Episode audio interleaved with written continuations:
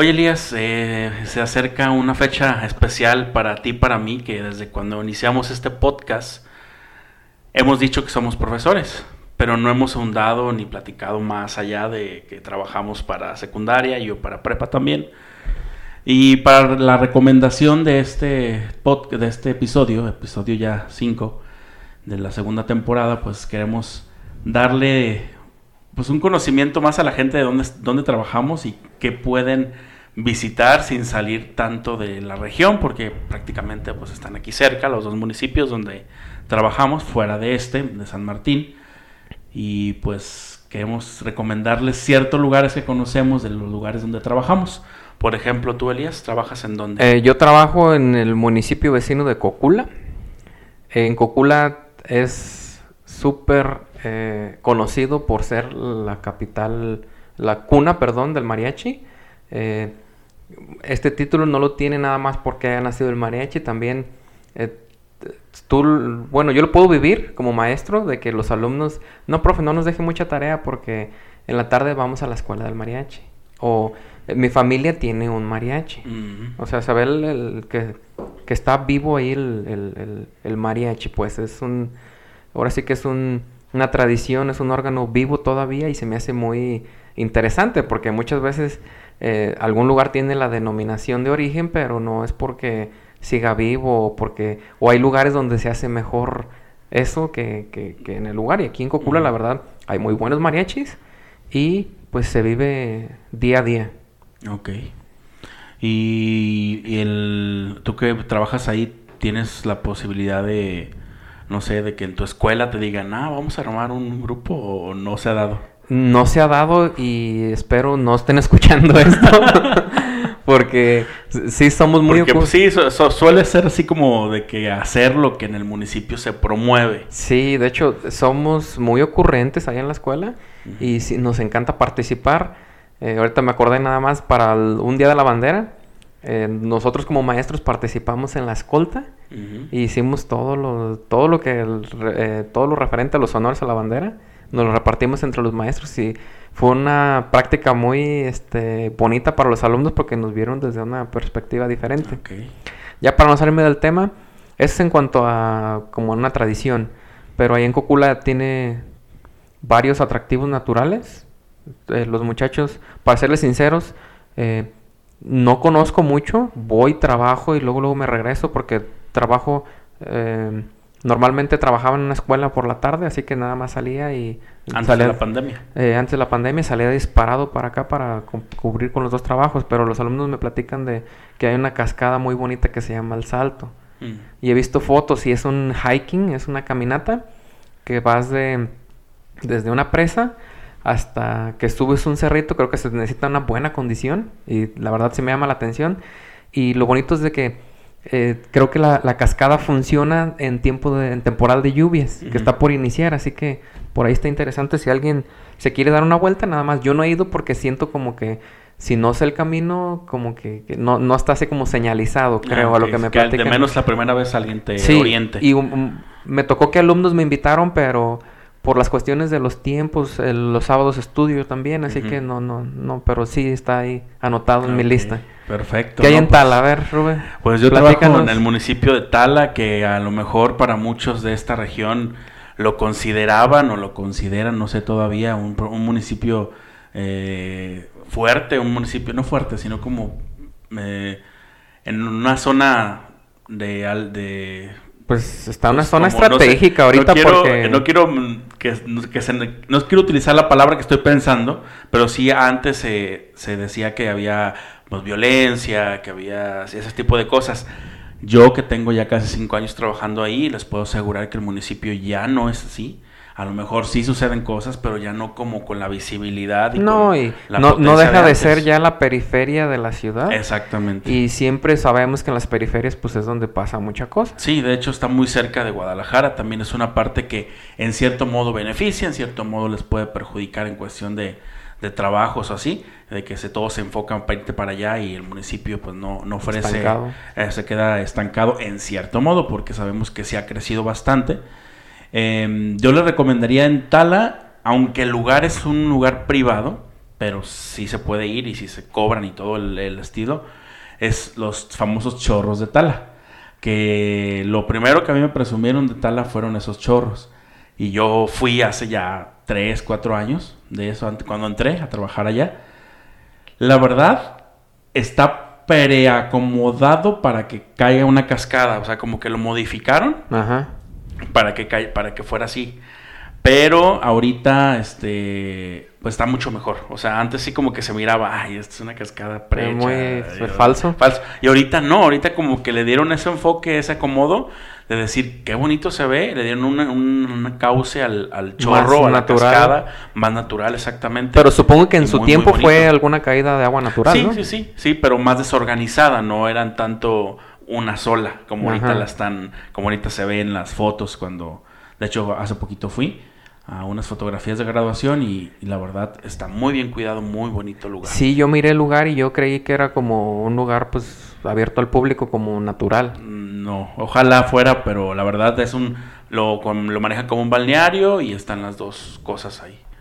Es, esa es el- una Pues, recomendación. Es, es una ventaja a lo mejor para si de esa manera el lugar está limpio, el lugar está acomodado bien, porque muchas veces pues cuando son lugares abiertos o, o lugares a cargo del gobierno pues no están tan, tan cuidados. Sí, exactamente. Y pues en ese sentido eh, los- se, les, se le puede dar un poquito más de, acondicionamiento y por eso a lo mejor ha crecido también esa parte de que está muy bonito, muy bien cuidado. Y otro lugar ya para, para cerrar esta invitación al municipio de Tala, pues eh, ahorita no hay feria, pero había una feria muy famosa, la Feria de la Caña, y que también era como muy conocida. Pero con esto de la pandemia, pues ya no. hasta el momento, pues no se va a hacer. Yo creo que hasta el próximo año a ver qué, qué sucede. Y una hacienda que está también en el municipio, pero no está en el centro, sino está en el- la delegación de, de San Isidro Mazatepec, que es la famosa hacienda de San Isidro, que está también muy bonita, que la presumen bastante también. Sí, pues acá en Cocula tienen la hacienda también de San Diego. Eh, no sé si te ha tocado ir. No sé si ahorita cómo está la cosa ahí, pero a mí me tocó ir una vez a unas fotografías y el lugar está hermoso. La verdad, eh, en cuanto a haciendas, tiene un estilo eh, muy diferente. No sé, está súper cuidadito, está... Como de locación de novela. Ándale, creo que hace mucho se, sí, Sí. se grabó una novela y está como literal como, como locación de, de- de telenovela de, de época. Está muy, muy bonito. Qué padre. Pues ahí los invitamos a que conozcan nuestros lugares de trabajo, este Tala y Cocula. El la horita es un, es un diminutivo de la hora, que en México pues no ahorita es- puede ser muy relativo, o sea, puede ser 10 minutos o en una hora, pero la horita no tiene una hora definida. Y cuando tú le complementas con el luego, luego, que también un luego pues es después, pero es luego, luego, aquí en México es ya hazlo ya. Presumir. Por primera vez estamos sobrios, pero. que ya había hecho por muchos años seguidos. Y este año que, que no salimos, y me fuese como. Como extraño, ya tenía ganas de sacar mi alberquita de plástico a la azotea. Yo creo que la experiencia va más a lo que tú uses como persona en un viaje que a lo que vayas a gastar en ese viaje. Te va a sonar medio raro, medio random la- el ejemplo que voy a dar. Hay una película que, que se llama Si yo tuviera 30. Que ibas a decir este Virgen de los 40. Ah, también. Yo a tu edad Sí. eh, ya tenía este, mi casa propia, ya estaba pagando mi carro, ya me había casado, ya había tenido uno de tus hermanos, Hasta dos. este, o hasta dos, y tú ahorita estás este, en, en el sillón viendo Netflix. Que el matrimonio sea parte de tu vida, perfecto, pero que el matrimonio sea algo esencial en tu vida, yo no estoy de acuerdo. Elías, ¿pero cuándo grabamos? Ahorita. ¿Ahorita? Pero luego, luego. Entonces, Ahorita, luego, luego. con Rubén Jiménez. Y Elías Mesa.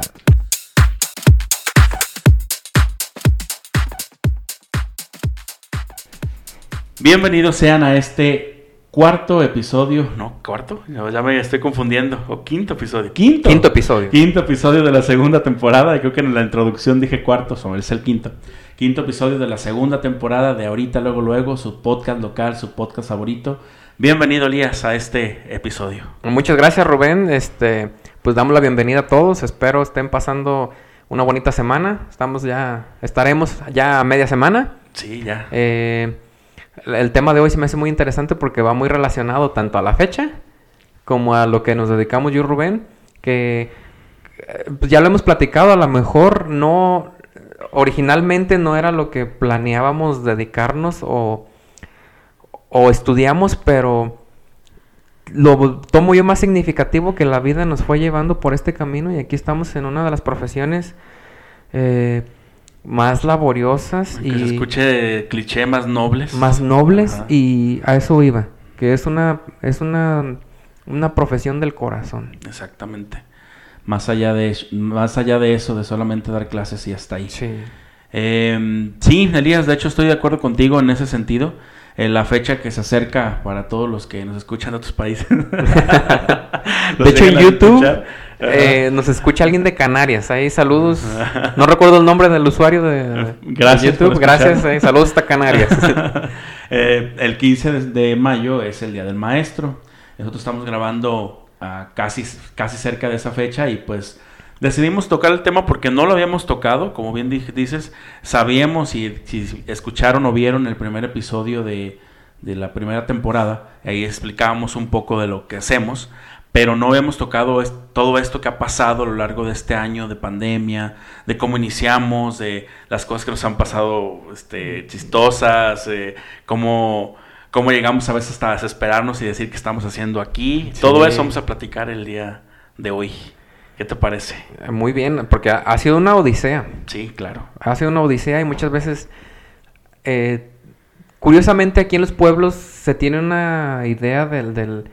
Para empezar, ni siquiera tenían idea de lo que era el home office. Ajá. Y el- cuando están viendo o, o- o explicas tú que estás trabajando desde tu casa, todo el mundo sí te mira raro, así como que... Hasta en tu casa te miran raro. Hasta te mi miraban, a lo mejor ya lo entienden un poquito más, pero al principio sí como que no te podían ver en el teléfono porque Sí, no de hecho, nada. este, al menos en mi casa querían disponer de mí y de mi tiempo Ajá. y así como de, estoy trabajando. Exactamente. Aunque no lo crean. Eh, aunque no lo crean. Sí. Sí, de hecho, ese, ese, eso fue un cambio de los más grandes que sentimos yo también, yo creo, en los primeros meses del año pasado que estuvimos en pandemia, eh, que seguimos en pandemia, pero en los principios de la pandemia, que fue ese cambio drástico de, de algo que no se conocía en nuestros est- entornos, llevarlo a, a la práctica. Sí, más que nada, ahorita ya, a- apenas a estas alturas, siento yo que podemos ver como la luz al final del camino. Lejana todavía, pero ya se ve una esperanza de, de volver a la, a la vieja normalidad. Sí. Y de hecho, regresando al inicio de nuestra decisión de ser docentes, ¿tú cómo empezaste? ¿Por qué decidiste este, decir, ok, voy por ese rumbo?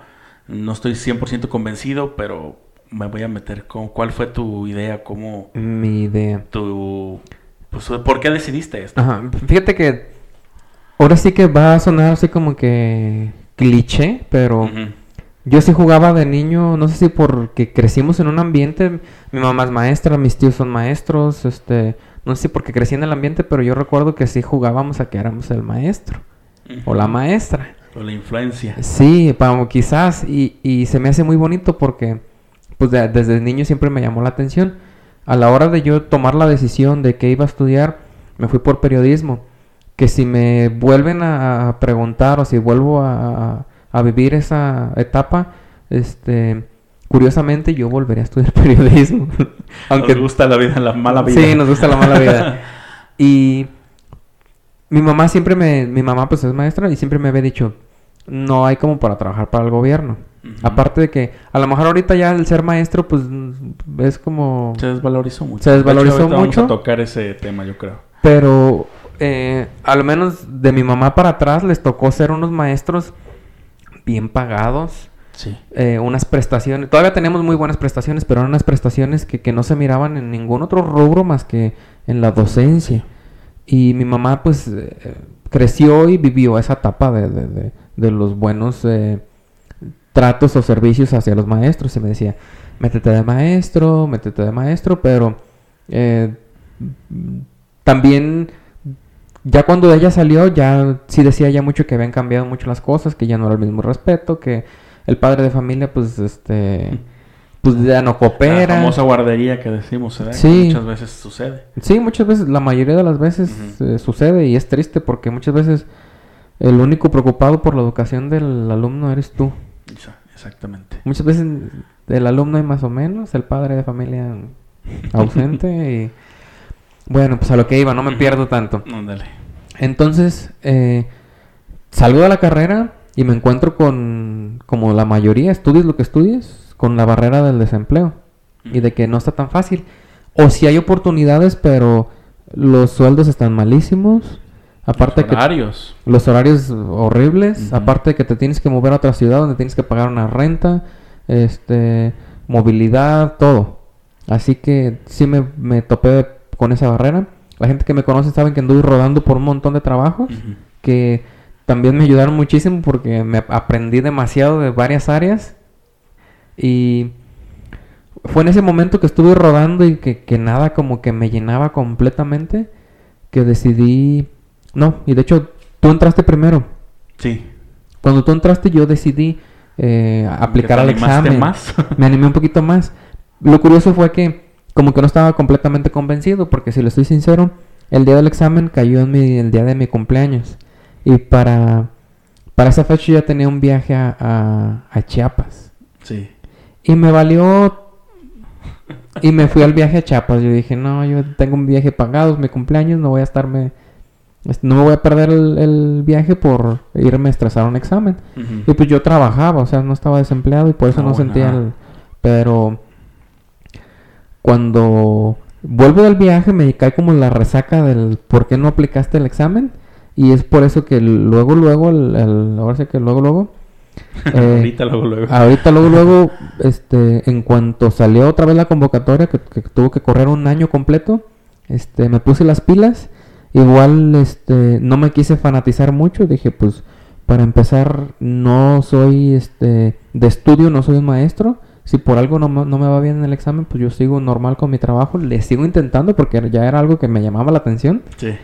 Y eh, pues hago el examen, la verdad, sin experiencia, con experiencia nula, porque me topo con un examen que habla de, de pues cosas muy del nicho, de la Práctica- pedagogía y la docente. práctica docente. Aún así me va muy bien y este, y pues M aquí. Así, de hecho, a mí también, yo creo que me, creo que la mayoría de los que estamos, y me atrevo a decirlo este, así públicamente, eh, abiertamente, que la mayoría de los que estudiamos periodismo, que en aquel tiempo había la posibilidad de ser maestros y ahorita ya no, por cuestiones, no sé, políticas, que ya no está la carrera, pero me atrevo a decir que la mayoría fue porque no teníamos un empleo seguro, algo En un que nos principio ca- sí. Sí, En un principio exactamente. sí, la los verdad. primeros que estábamos batallándole de ser egresados, de que no, no teníamos algo seguro. Eh, yo creo que fuimos de los primeros que estuvimos ahí este, batallando, pues sí, como bien lo digo, de- del desempleo, del periodismo, pues la verdad si no tienes alguna palanca, si no estás Sí. envuelto en el medio desde que desde antes de que est- empieces a estudiar, pues son las barreras. A lo mejor suenan a pretextos y si me escuchan los profesores van a decir, ay, puro pretexto por no ejercer. Pero no, la verdad, las condiciones nos llevan a esto. Yo Sí. también, de hecho, terminé de trabajar en, eh, de hecho, los, también los que me conocen saben que trabajé en el ayuntamiento, en el área de comunicación social.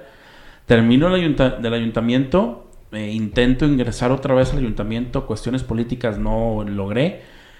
Regreso, dio vuelta al año y llegó el momento como de los es- trámites a eso y a mí por mi cabeza me pasaba que yo siendo periodista podía dar clases de secundaria. Yo tampoco, de La hecho. verdad yo no sabía. Yo la verdad la, la reforma de Peña Nieto y todo eso, la verdad no nunca me llamó la atención porque a lo mejor nadie nos lo dijo. O, o no no era como el enfoque que nosotros traíamos, decíamos tener periodismo para ser maestros. Eh, sí, porque Pues si no. no, pues desde, un principio a lo mejor hubiéramos entrado a... Exactamente. Pero ves, vi la que un que varios de nuestros primeros compañeros, varios, este, estuvieron ya dentro del sistema al, pues prácticamente al segundo año de que no, se- no me, gra- me gradué yo. Ajá. Y dije, pues, ¿cómo da? ¿Cómo ahí? se- ¿Cómo le hicieron, ¿Cómo le hicieron? Exactamente. Y fue cuando ya me di cuenta de que sí podíamos hacer la, la, pues, la- el trámite, pues, la- el examen. Ajá. Y fue cuando, en ese momento, yo dije, pues, o lo hago o no lo hago. O sea, no sé si te acuerdas en ese tiempo, queríamos armar un proyecto, no se dio Sí. ese proyecto, entonces como que o esto o ser maestro. Entonces, como que lo que el proyecto no se dio, pues yo creo que era como mi única opción en ese momento. Lo digo así malamente a lo mejor de que, pues, sí, la verdad fue mi última opción de, de empleo, Ajá. pero tampoco era algo que me desgustara. Que te desagradara. Es- me desagradara porque ya había hecho yo examen a la normal. Yo sí hice examen a la normal. Ah, cierto, cierto. Pero fue más por presión de mi papá y hice Ajá. a primaria, ¿no? A Para que veas que tú también sentiste esa presión este, Sí, claro, familiar. Familiar. A lo mejor mismo. yo no llegué a tanto, yo luego, luego dije, pues no, pero... Ujú. Sí, yo sí Este- hice, yo sí quería periodismo desde mucho tiempo, hice trámites a periodismo a Ocotlán y hice a la normal. Y ya me dijo, el examen fue el mismo día, como que saben que el- se juntan los trámites de, las, de los Ajá. exámenes, por lo mismo de que no quieren que hagan duplicidad de, de trámite. Entonces, tuve que decidir a dónde me iba a hacer el examen, pero ya sentía la presión tan grande que me fui a hacer el examen de la normal. Y les aseguro que sí hice el examen por no, por este, sí quedar, pues ya estaba ahí, o sea, tampoco iba a hacer el examen nomás Eh, por decir, aventón, "Ay, a lo aparte que tú menso". sabes que ibas a perder un año. Ajá, exactamente. Y seis meses, porque aquel tiempo sí había periodismo en febrero. Ajá. Entonces, no quedé y por eso me fui a periodismo. Entonces, esta ocasión como que fueron las cosas al revés. No tenía ya nada de oportunidad, entonces tuve que hacer el examen a, a maestro y como les digo, pues era algo que no O sea que-. Pudiste haber sido de la primera generación de periodismo. Pude haber sido, pero en Ocotlán, entonces no. No, porque no. trámites a Ocotlán. Ajá. No, Guzmán sí sabía, pero como que ya se habían pasado los trámites para eso, para volver a cambiar. pues. Volviendo a lo del profesiograma, la verdad, no sé por qué o quién toma las decisiones en el estado que eh, la carrera eh, cumple totalmente con la mayoría, con un, ¿qué será? Un, 85%. un 85% de los contenidos. Podría, podría decir yo que somos eh, profesionales en los temas que, que, que, que se toman dentro de la materia de lengua materna.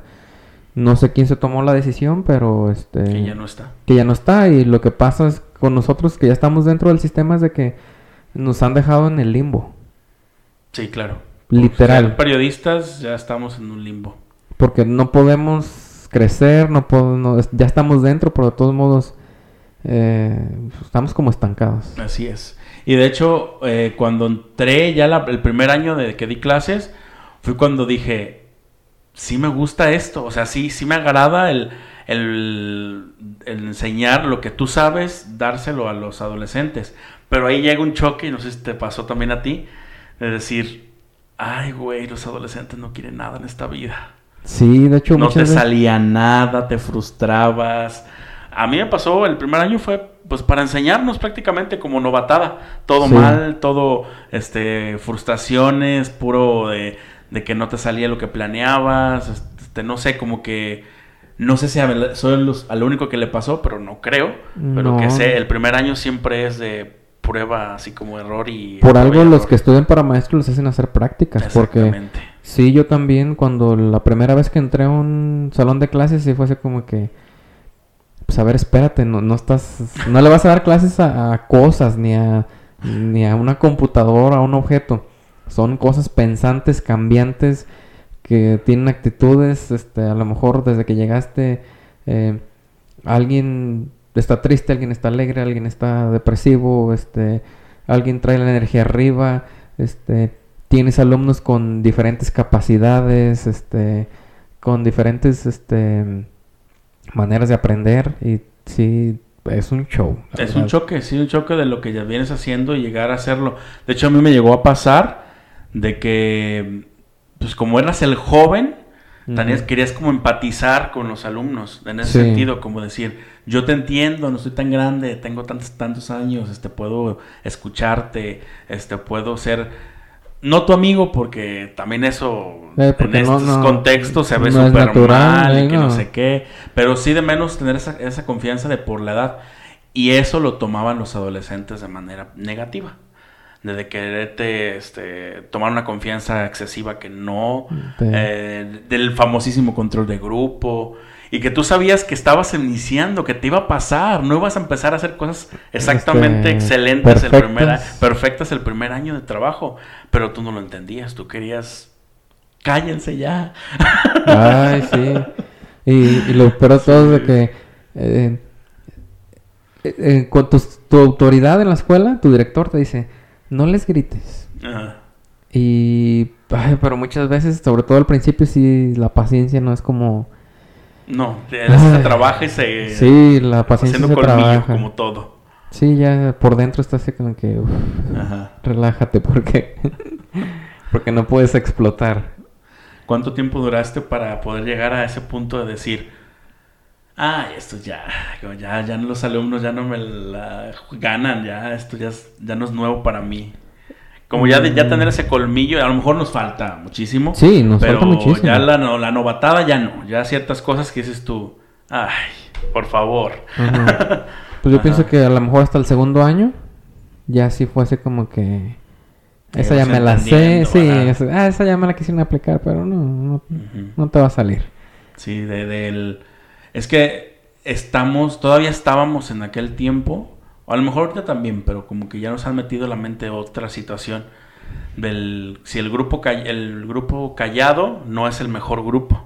No, pero Ajá, cuando tus compañeros son de la vieja escuela ajá. o tu directivo es de la vieja escuela, eh, prefieren el, el- el salón calladito.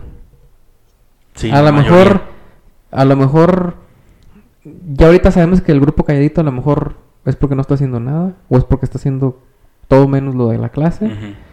Pero aún así, cuando trabajas con gente de la vieja escuela, prefieren el salón calladito. Sí, como que todavía están en esa, en esa idea del grupo callado es el grupo más es disciplinado, más Ajá. eh, el, pues el mejor grupo. Sí, y, y hablar de, de disciplina es como un rollo muy completo porque, este, pero pues así es la vieja escuela. Y pues estamos hablando de secundaria, tenganlo en cuenta. Yo sé que en primaria a lo mejor es otro contexto y este, nos hubiera gustado tener a alguien aquí para que nos platicara el- en la situación de primaria, cómo se inicia, por, cómo, cómo si de verdad ellos vienen de, de normal y todo ese Sí, juego. y aparte de que cuando trabajas, otro punto también es ese, cuando trabajas con adolescentes es bien difícil. Sí. Porque el mismo grupo o el mismo alumno un día te ama. Ah, exactamente al día siguiente, este, de la nada, está con actitud eh, Pésimo. pésima, este, no quiere trabajar, no, no. y si dices, ¿qué onda? ¿Qué está pasando? Y pues ya con los, con el tiempo vas viendo pues que son adolescentes y pues un día andan de buenas, otro día andan de malas, otro día andan rebeldes y pues Sí, y regresando a esa parte de las vieja escuela y de nosotros que somos como, nosotros siempre nos han defendido que nosotros tenemos como la práctica, somos más prácticos, no somos teóricos porque no traemos teoría no. pedagógica. Entonces, el, lo práctico muchas veces se empata a lo que ahorita es lo, lo básico, lo, la moda, por decirlo de alguna manera, Sí. que la nueva escuela mexicana viene a, a que los ayudas, a que los orientes, que ellos capaz, que ellos mismos razonen, que ellos mismos conforme a tus actividades, ellos mismos estén como dando Este, tomando ellos el- tomando su aprendizaje, lo que ellos gusten, lo que ellos quieran. Y la vieja escuela sabemos de que no, que es seguir órdenes y era tu cátedra y, y pues muchos que son maestros que nos están escuchando a lo mejor saben esto, pero esa parte a mí me, me reforzaba mucho. De Sí. decir, ok, no traigo yo teorías, yo no traigo nada del- de los, ni sé qué teóricos hay, para empezar, pero sé en qué manera les, qué manera les puedo llegar y qué, qué cosas les gustan y qué no les gustan y cómo Sí. podemos practicarlo. Y eso me, me agrada mucho del- de la parte de, pues de nuestra materia más que nada también. Sí, de hecho nuestra materia se presta mucho para que el alumno demuestre como sus habilidades en cuanto a lo escrito y lo su expresión oral y la verdad eh, me encanta, me encanta. Hablando de lo que decíamos de normalistas y, y no normalistas, Ajá. ¿te sentiste alguna vez o te sientes juzgado por, por no haber estudiado exactamente en una normal para maestros? Siempre hubo comentarios. Ah, Siempre comentarios. hubo comentarios y, y como separaciones de decir quiénes son los de normal y quiénes son los que vienen de licenciatura. Como ustedes sí van a entender lo que hablo y los de que vienen de licenciatura no me van a entender. Si hay quien de veras les pesa cierta... te- eh, perdón, cier- sienten ese peso de los que sí estudian la normal y los que no la estudian como que tiene ese recelo, ese, no sé, algo ahí raro, que pues les encantaría que todos vinieran normal, pero pues no. Fíjate que yo lo que... Sí sentí ese rechazo. Sentí rechazo yo también, pero más que rechazo, yo lo sentí como... Van a decir el mamador, como envidia. Como ¿Por cierta qué? envidia, como diciendo, ¿por qué si yo estudié esto? Y este, ¿Por qué estás tú aquí si ni siquiera estudiaste exactamente lo que estás haciendo aquí?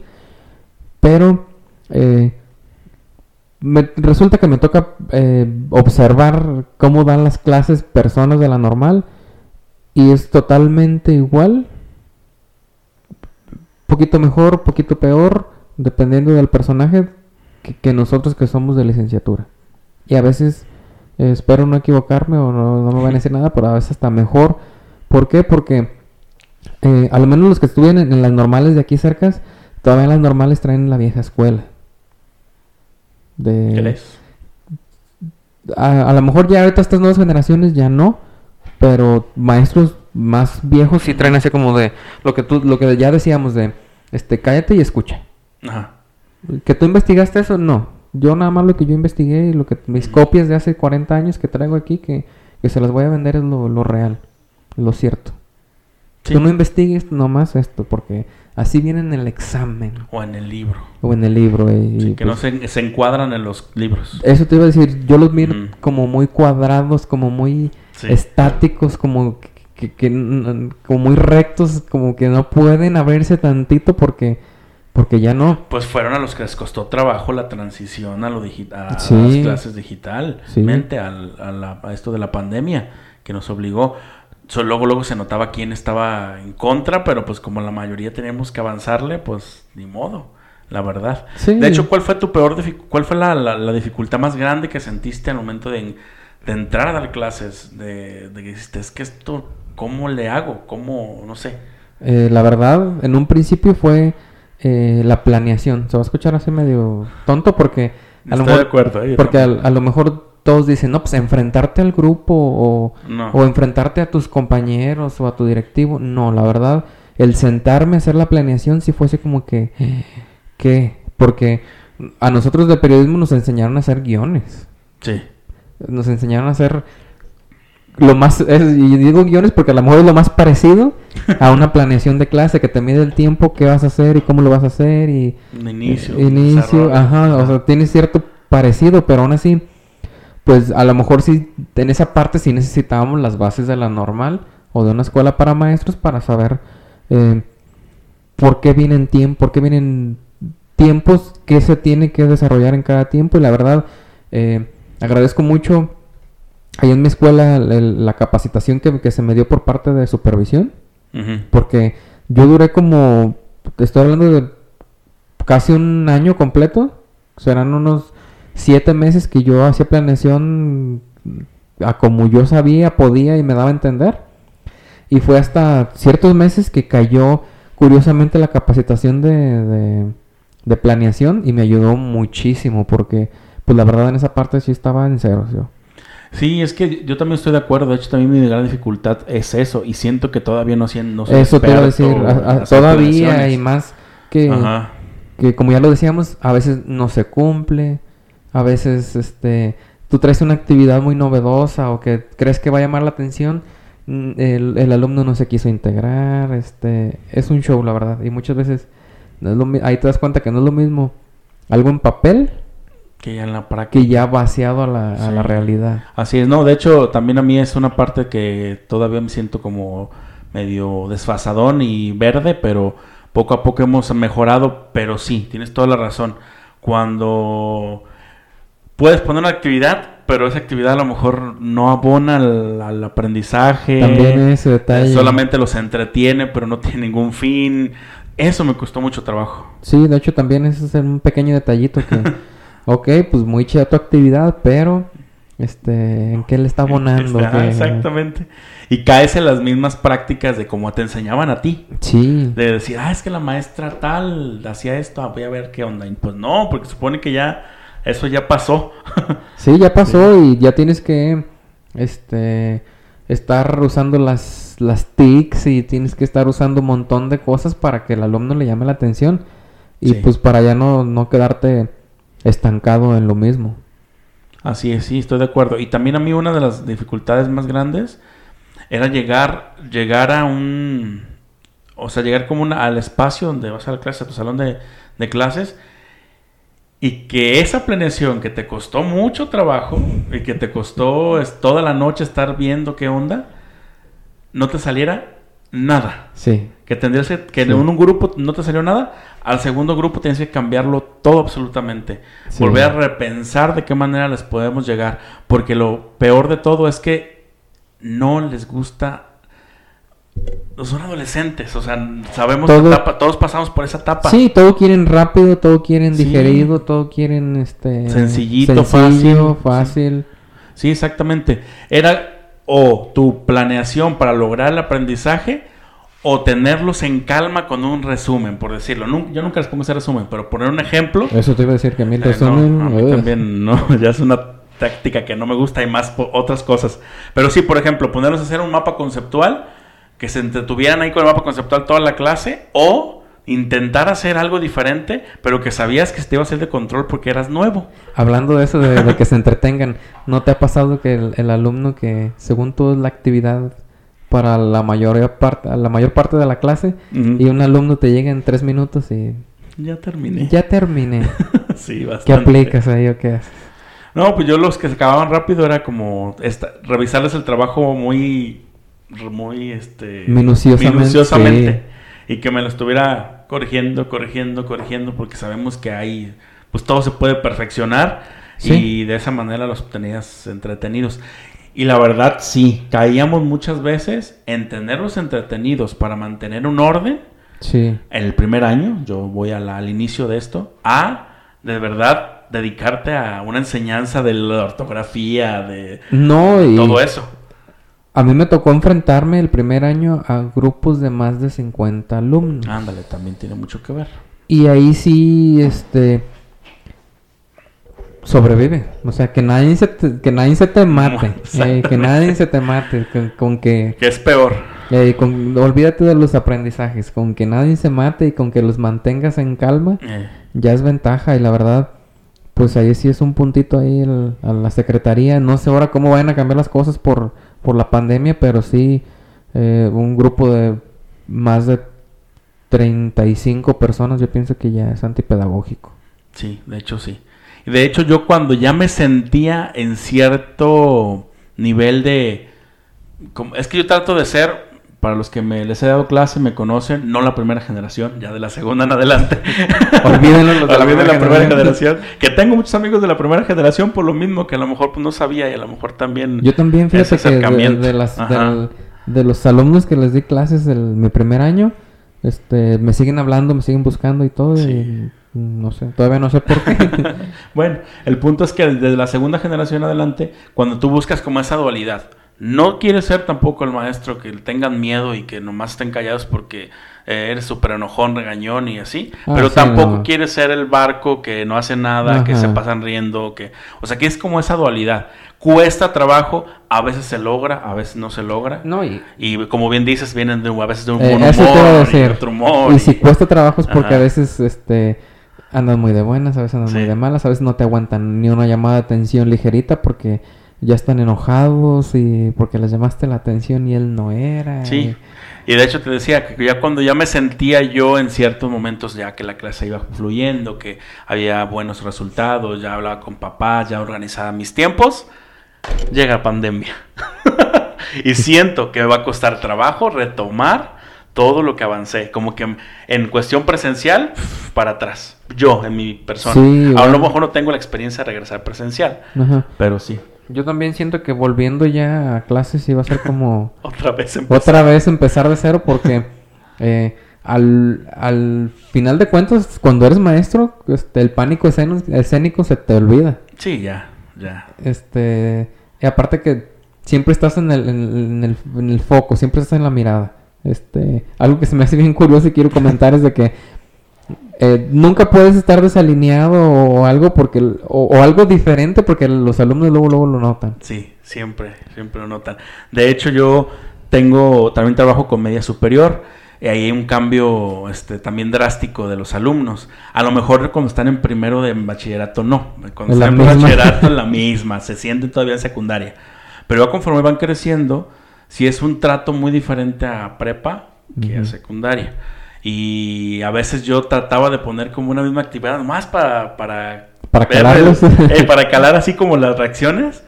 Y muchas veces me, me, me daba cuenta que, la, que el nivel sigue siendo el mismo. Siguen siendo las mismas tácticas del, de hacerlo más fácil que se pueda, de, o sea, como que eso como que ya lo traen las generaciones, no sé si nosotros éramos así, no sé los maestros que nos dieron clases, Ajá. pero siento que ahorita es entre más sencillo, más fácil, más Pero digerible, es lo mismo, no sé. Fíjate que yo sí he visto como ah, burla en internet de, de que las cosas como que cada vez están haciéndose más eh, digeribles o más facilitas o más de que, no sé, un examen en los 70 un examen Sí. en los 90 y un examen ahorita y de que ya ahorita nada más es así como que eh, colorea el círculo y ya. Na- Nada más te dan la indicación del color y, y hasta eso dan los, mal. sí, y de hecho, yo sí lo, lo, lo puedo ver un poco en cuanto a los contenidos también, que viene así como que más light. Pero pues, no sé, a ver, maestros que tienen más años dando clases, ¿qué nos dicen? Yo de hecho peco, y yo lo digo muy claramente, peco en hacer siempre actividades complicadas. ¿Sí? siempre me complico la vida en mis actividades. Eh, cuando no es necesario hacerlas complicadas, tú puedes poner cualquier cosa, que esté relacionado al, al aprendizaje, o más ahorita en pandemia, y que digo, es que no, que piense un poquito, o sea, como que yo también estoy en ese sentido de que decir, a mí no me sirve nada que hagan un resumen o unas Sí, ideas no. principales, o sea, no sirve de nada hacer eso, Ajá. si, si no lo si no tienen el- lo básico es que yo sé que eso es como lo básico pero si no razonan si no tienen el contenido que de verdad se tiene que ver ahí está el punto porque yo sí también noto que las cosas fáciles ahorita en pandemia Ajá. El vein- de 38 28 26 hacen la actividad pero las cosas que uno uno sí ve uno uno sabe que son más complicadas 8, 10. Eh, sí. Entonces, por, pero dices tú, "Ay, no entiendo, o sea, la, la parte del, del elegir, porque ahorita sí pueden elegirlo, decir, ah, yo esta actividad no la voy a hacer, esta sí, y así. Sí, y para que vean la libertad que, que tienen ahorita los alumnos y ya el que deserta o el que de plano no está trabajando es porque trae mucha flujera encima, porque ahorita la secretaría y nosotros y todos estamos en el plan de, pues manda unos dos, tres trabajos, pues adelante. Sí, claro. Y, voy a eso. ¿De qué les puede servir esto? ¿A qué les puede de menos raz- razonar? Y a esas personas que sí les interesa este, un poquito más, van a darme resultados. Porque muchas veces, la verdad, este, la sugerencia siempre es sé empático con los alumnos, Eh, haz actividades que no se compliquen, este, eh, ve la situación en la que estamos. De hecho, es- esa es la pregunta que te iba a decir. Ya te la dije yo, de hecho, la respuesta, que cuál era, cuál fue tu dificultad en esta pandemia, que de verdad sentiste, ay, esto como que está, en vez de empeorar, digo, en vez de mejorar, está empeorando. eh, todavía es Sí, todavía. Eh, la, cuestión esa de que Secretaría siento yo que, que, que no está poniendo mucha atención. Secretaría nada más es de ayuda al alumno y ayuda al alumno y su forma de ser y que no lo haga sentir mal y sus sentimientos y nos, Ujú. todo ese show. Y siento que no- nosotros como maestros estamos en el fuego cruzado. Porque a veces el padre de familia se queja, pero de todos modos nos te está ayudando. este, ya hasta dio permiso de que el alumno se metió a trabajar, o sea que ya si manda algo el alumno ya es porque Es Una que proeza. Eso, eso es. y, y sí, nosotros seguimos trabajando igual, O hasta más. más. Porque disponen de nuestro tiempo. en Sí, de, trabajar ciertas horas, ahorita trabajamos todo el día. Aparte de que eh, muchas veces el alumno no te entrega el trabajo en el horario que le diste, te entregó en la tarde y ya luego este el padre de familia va y se queja con tu directivo que no le contestas los mensajes. Y, pues no, pues, señora, oiga, son las once y media. Sí, y fíjate acá, de hecho, nosotros no trabajamos con WhatsApp más que para avisos y cosas así. Entonces, sí llega al punto de. O sea, sí llega a pasar de que ya, es- ya es tan común que nomás. Ahí les van las actividades. Ajá. Y ya, no, pues nomás mandaron 14. Muchachos, nomás van 14. Ah, ya, 16. Pero no puedes hacer más. Eso es lo que, lo que yo siento que como que es el- el- lo malo. De que no... Pues lo voy a decir así, no están aprendiendo. Están haciendo actividades por decir que, que están estudiando. No lo digo todos, la mayoría. Está solamente haciendo actividades por hacerlas. Y lo digo Ajá. con... Porque tengo un hermano en primero de secundaria que ya tiene la, la mentalidad de decir, hago las cosas como las entienda, Ajá. pero las hago y se acabó. Y mando y se acabó. Y se acabó. Exactamente. Es que aquí nos dio la, la, la, la oportunidad, la verdad, de identificar eh, el alumno que tiene ganas de aprender y el que no. Ajá, también. Porque aquí no es como de echarle la bolita al papá, ni al alumno, ni al maestro, ni al No, sistema, ni a nadie. Aquí, de hecho, yo sí se los recalco seguido de... A ver, muchachos, aquí vamos a ver de veras quién trae ganas y quién no. Y el que tiene ganas no se va a quedar con la actividad sencillita que me están pidiendo a mí que les deje. Si de veras quieres aprender, no te quedes con esto. Pero pues desgraciadamente, a lo mejor la edad, no sé, pues... las condiciones, las sabemos que hay condiciones. personas que no tienen las mismas condiciones que otras, Sí, pero este ahí va el- la- la- también la, la corresponsabilidad y no es culpa, la corresponsabilidad del papá de que en secundaria ya los empiezan a soltar un poquito más, Sí. ya no es su niñito, ya, ya los ven un poquito más grandes y ya a partir de ese momento dices tú, "Mm, como que, pero muchas veces ahí es cuando ya el padre de familia pierde el control. exacto. Y ya te dicen, oiga, profe, dígale a, no- a fulanito que, que, que, que haga no sé qué. Y dice como, pues, señora, pues... no me toca a mí.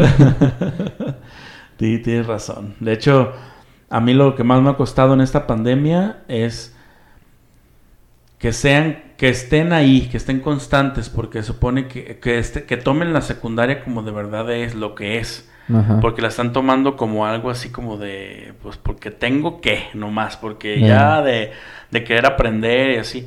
De hecho, tú sabes quién está, los que se conectan, los que entregan puntual, los que, los que así, los que así tienen como eso muy organizado, son los que a lo mejor tienen un poquito de interés, pero también caen al mismo jueguito de decir, bueno, si está bien la actividad, si está bien la actividad, este, pues qué chido. Si no, pues también, o sea, ya es como ese, Sí, ese rol. y, y vamos a lo Ajá. mismo, es un sube y baja. Sí.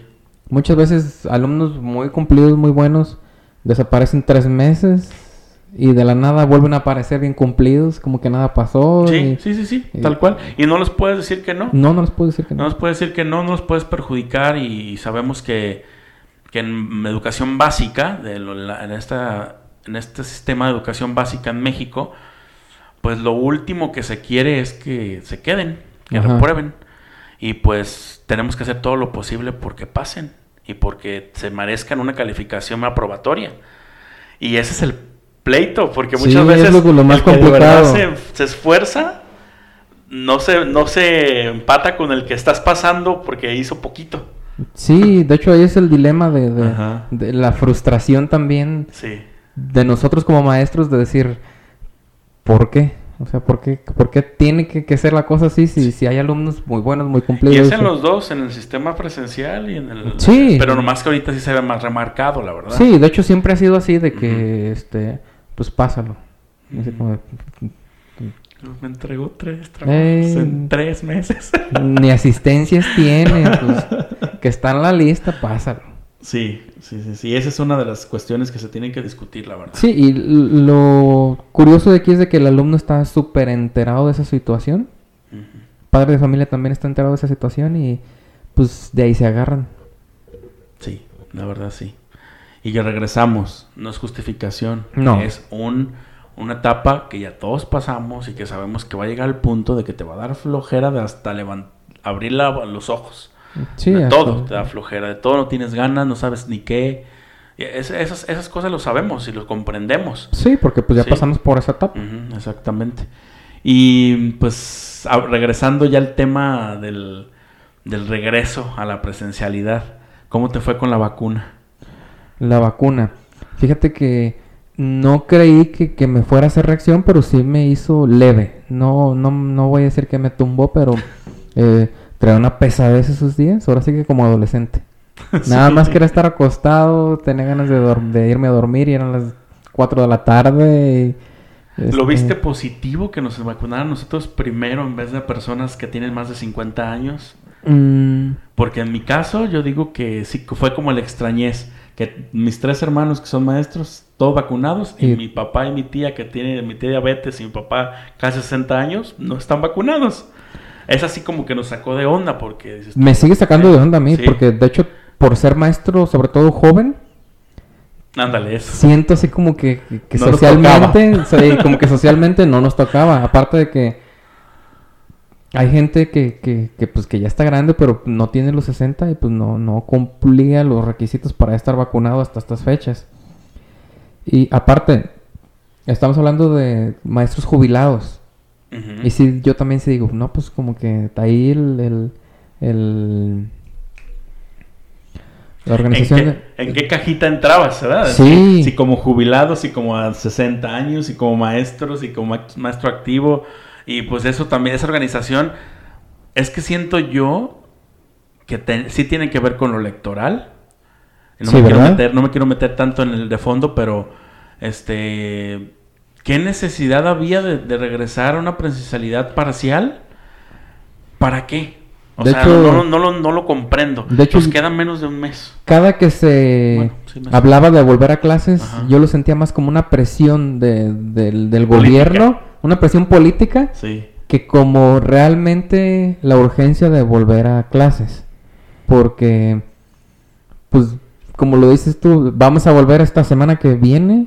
Sí, ¿verdad? Esta semana Sí, que viene ya. 17 en adelante. Del 17 en adelante, y sí es así como, pues, Y nos siguen diciendo que no es obligatorio, nos siguen diciendo Sí. que es en grupos pequeños, y nos siguen diciendo cosas que desde enero muchas escuelas lo vienen manejando. ¿Y Sí. qué? O sea, no, no entiendo. Sí, aparte de que eh, pues todos fuimos estudiantes de educación básica y sabemos que estos meses que restan son meses muy poco aprovechables académicamente. ¿Por Sí. qué? Porque se vienen muchos días festivos, se vienen muchas fechas de que ya están organizando este salidas de la escuela, a lo mejor pues no fiestas, ¿verdad? Pero salidas de la escuela en cuanto a tú- gastos, sí, en sí, cuanto a muchas cosas que son muchos días perdidos, la verdad. Y deja tú eso, ya avanzamos tanto en el ciclo y nos están metiendo ciertas cosas diferentes cada vez que los aprendizajes sustantivos que tanto mencionaron ya no nos ya no nos acabamos, ya no Sí. puedes regresarte. Ya nos queda este tiempo ya va a ser prácticamente con aprendizajes de relleno, por decirlo así. ¿Cómo los vuelves a decir, ah, pues más que regresarnos a enero que vimos esto? Ya no, o sea, ya no, ya no es, ya no es, ya no es hasta viable. O le- los, los cinco o seis que van a ir son los mismos que estuviste en tus clases en línea. que los son cumplidos. mismos que- exactamente, o sea, no, no lo, no lo veo, no lo vi tan viable. Entonces la vacuna, que también a mí me la, la padecí un poco en dos días, de que yo tampoco pensé que iba a ser tan... Yo no creí pesado. tampoco y de hecho se la pusieron a mi hermana primero porque trabaja en sector salud y le pegó. Y se me hizo curioso y dije, no, pues a mí no me va a pegar. Y, ay, sí. De hecho, sí fueron como dos días, pero eh, eh, un día exactamente sí fue el día que, que de plano sí nada más quería estar dormido. Sí, sí, sí, sí, tal cual. Pues sabemos las reacciones de las vacunas, pues es como que te meten el virus para que se vaya adaptando. ¿Cómo es algo así? No Sí. quiero ser malinformador. Ay, sí, que te meten como, malinformar a la gente. como una pequeña dosis que el, que el cuerpo puede controlar para que, para que ya cree la, la inmunidad y pues ya. Pero sí, a muchos sí las padecieron. Yo, yo supe de personas que hasta un compañero del, del CECITEG se lo llevaron hospitalizado por tan fuerte que Ah, le ¿sí? pegó. Sí. que, de- que no podía ver y que mareado y que dije, ay no, tampoco, no sé, se me hizo muy, pues en cuestión de la reacción se me hizo también como sorprendente, pues, de que tanto, que no, no, pues no sabe lo que te va a pasar, en ese momento caigas, imagínate. Pero sí, y regresando al, tema ese ya para, para cerrar el regreso, como lo dijimos, políticamente les convenía, no sé ahorita ya en qué momento estamos... Pues estamos en, pues como todos saben, estamos en temporada electoral y este, pues ahorita están tomando muchas decisiones radicales en, con, con el fin de, de, de- de seguir en el poder o de, o de, pues, Quedar bien. quedar bien con la gente y se están tomando muchas decisiones, eh, siento yo que a veces a la ligera nada más por estar a favor de, de, de las masas o de la mayoría.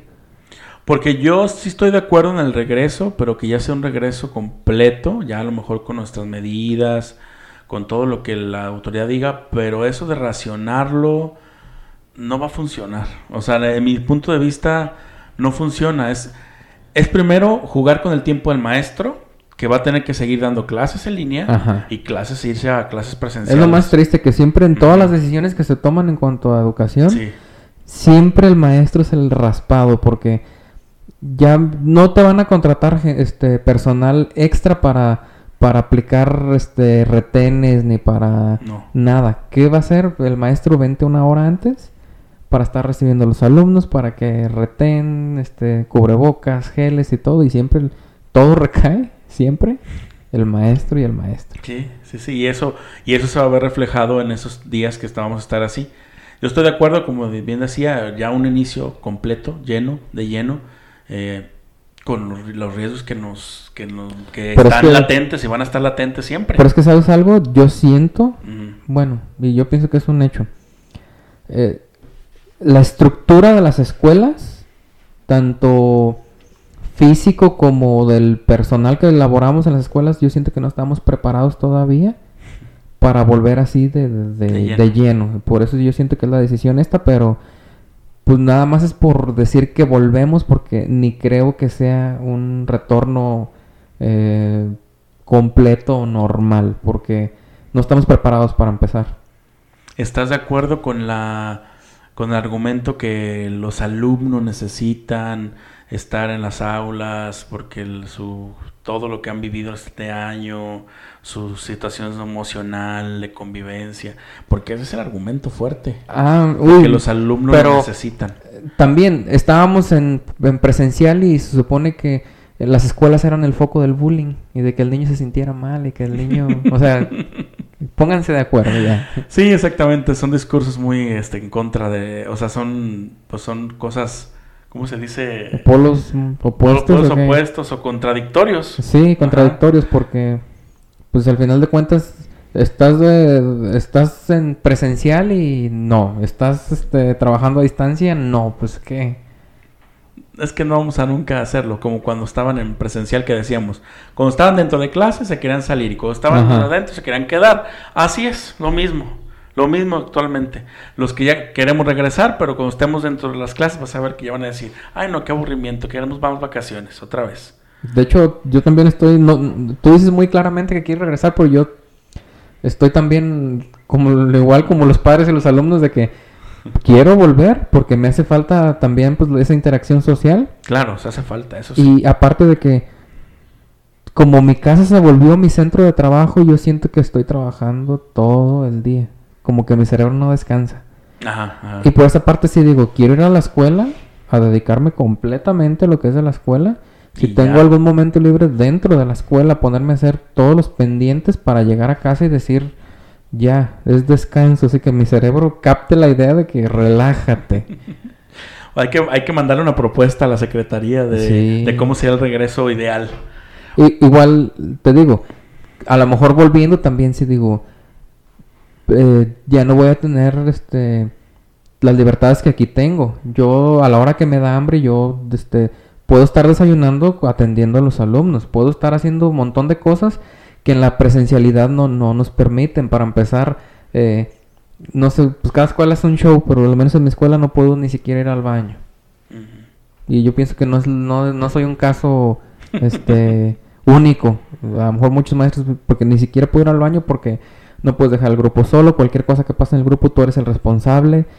Quieres que alguien te cubra, el grupo de prefectura está ocupado. Este, es un show. Y la verdad, el poder comer a mis horas y el poder, algo tan básico como ir al baño, sí, lo valoro muchísimo, estando en mi casa. Yo digo, y yo siento que la propuesta secretaría, y ojalá que nos escuchen, que no creo, Eh, pero que nos a ver, escuchen. secretaría. Ya para cerrar, ahorita luego, luego la propuesta sería que el nos que nuestras horas clase en secundaria obviamente estamos hablando que la experiencia trabajamos tenemos, por horas. por horas que nuestras horas clase se dividan eh, sí en ir a la escuela y dar clases en línea pero por ejemplo si tenemos cinco horas a la semana como nosotros en español Ajá. tres sean en, pla- en clase presencial y las otras dos en línea aunque el trabajo sea doble pero creo que va a ser lo más conveniente Sí, porque muchas veces, eh, pues la secretaría yo también estoy viéndolo por ese lado de que si tienes cinco horas, las cinco horas las pagas en la escuela presencial Ajá. y todavía cubre todo lo, No, lo es- demás lo trabajo en no- tu lo casa. Que no se quiere. Pues te digo que el maestro siempre es el raspado. Sí, pues ojalá que no, pero sí es la idea, lo ideal. Que se, que se separen las horas de los maestros que trabajamos por hora y que se dividan esas dos. Ok, este, tuviste mi clase presencial, ahora en línea vas a, vas a, a la explicación teórica y en presencial hacemos la práctica. Ajá. Y ya de esa manera se va cumpliendo en los primeros meses, a lo mejor del año, que es todavía donde estamos ahorita de agosto a que vamos a regresar de agosto a, a diciembre. Sería ideal de esa manera, o sea, porque de la otra estas vas a trabajar el doble. Sí, y- o como nosotros cuando toma- en la universidad que tomábamos clases eh, los sábados, que eran clases en línea, con actividades toda la semana y el sábado mirabas al maestro y ahí Para la parte era- teórica, la la, para la parte teórica y explicación y muchas veces servía mucho porque tú habías hecho una actividad o habías leído una lectura y según tú habías hecho la actividad y al, resulta que en la explicación eh, pues el punto o la guía para donde iba la, la clase o la clase del maestro era por otro lado que tú Es que se va, va a tener que ser híbrido, Sí. eso no lo tengo, no, no quedó claro, pero que no sea algo que sea un doble trabajo, que no dispongan de tu tiempo siempre. Eso es, eso es lo que yo no quiero.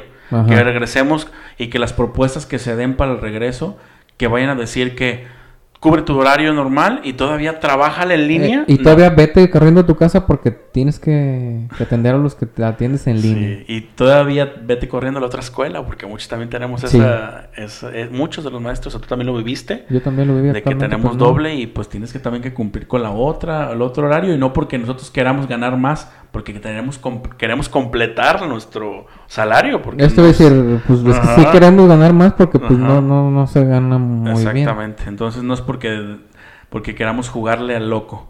Pero sí, de esa manera terminamos el, el tema para no ampliarnos tanto. Ajá. Solamente ahorita, luego, luego. Ahorita luego, luego, eh, si eres alumno o padre de familia, pues aquí saca la casta y pues ponte las pilas, todo depende de ti ahorita. Así es, y yo ahorita luego, luego eh, me gusta lo que hago, me gusta ser maestro, pero también ayúdennos en este sentido, porque muchas veces nos sentimos solos y nos sentimos como que no avanzamos absolutamente nada en, en ese proceso de educación y que en mi caso yo sí veo los avances y muchas veces no los logramos. Sí, de hecho yo Ah. también, ha sido el sentimiento de toda la pandemia de, de que nosotros solos estamos trabajando, nosotros solos estamos haciendo todo porque... Sí, llega como una parte como de cotidiana de decir, ahí van las actividades, las hago, las entrego, reviso Ajá. y ya, no pasa nada. Sí. Eso también ha sucedido. Pues bueno, muchísimas gracias a todos por escucharnos hasta este punto. Eh, sigan nuestras redes sociales, ahorita luego luego, Twitter, Instagram, Facebook, YouTube. Que esta vez a Elías se le olvidó subir un video, pero vamos a tenerlo, no se crean. Pero sí, ya estamos ya prácticamente con todos los episodios. de Sí, la gente de YouTube, temporada. si llegaron hasta este momento, pónganos ahí una carita feliz, un algo en los comentarios, que nos hace falta un poquito de interacción ahí en las redes. Sí, claro. Y que sea que sean parte de esto. Queremos que sean parte de esto. Si Sí. no, este, nos vamos a sentir solos y como si estamos dando clases en línea. Eh, que, ahí como hablamos, clase en línea.